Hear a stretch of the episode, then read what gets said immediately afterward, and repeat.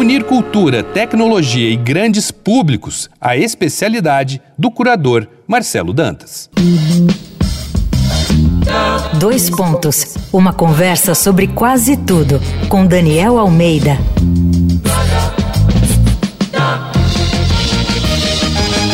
Na série Apesar dele, aqui no Dois Pontos, a gente termina o ano tentando levantar o moral, sabe como é? E eu sei que não tá fácil.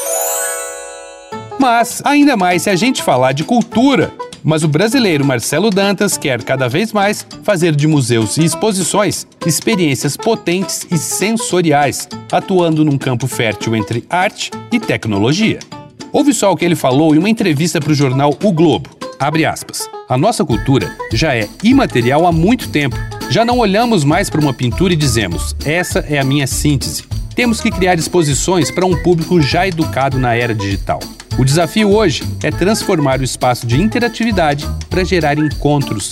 Fecha aspas. O primeiro museu criado pelo Marcelo Dantas que eu visitei foi o Museu do Futebol, nas entranhas do estádio do Pacaembu.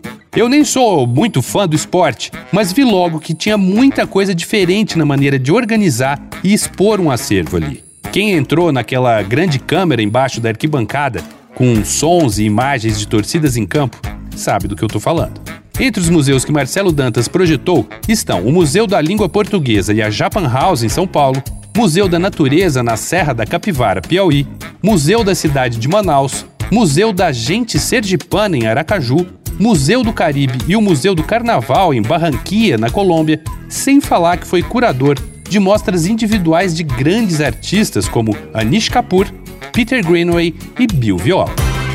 Falando em individuais, é do Marcelo também a curadoria da exposição Ai Weiwei Raiz, que teve na Oca, aqui em São Paulo, em 2018. Essa foi a maior mostra já realizada no Brasil sobre a obra do grande artista e ativista chinês e foi considerada a terceira mais visitada do mundo em 2019, segundo o The Art Newspaper. Bom, meu tempo já está acabando, então toma mais um feito do imparável Marcelo Dantas. Ele foi escolhido para fazer a curadoria do mais recente São Paulo Fashion Week, em novembro, que foi 100% digital, e ainda prepara outro projeto, o Busão das Artes, no Rio. Aguarde!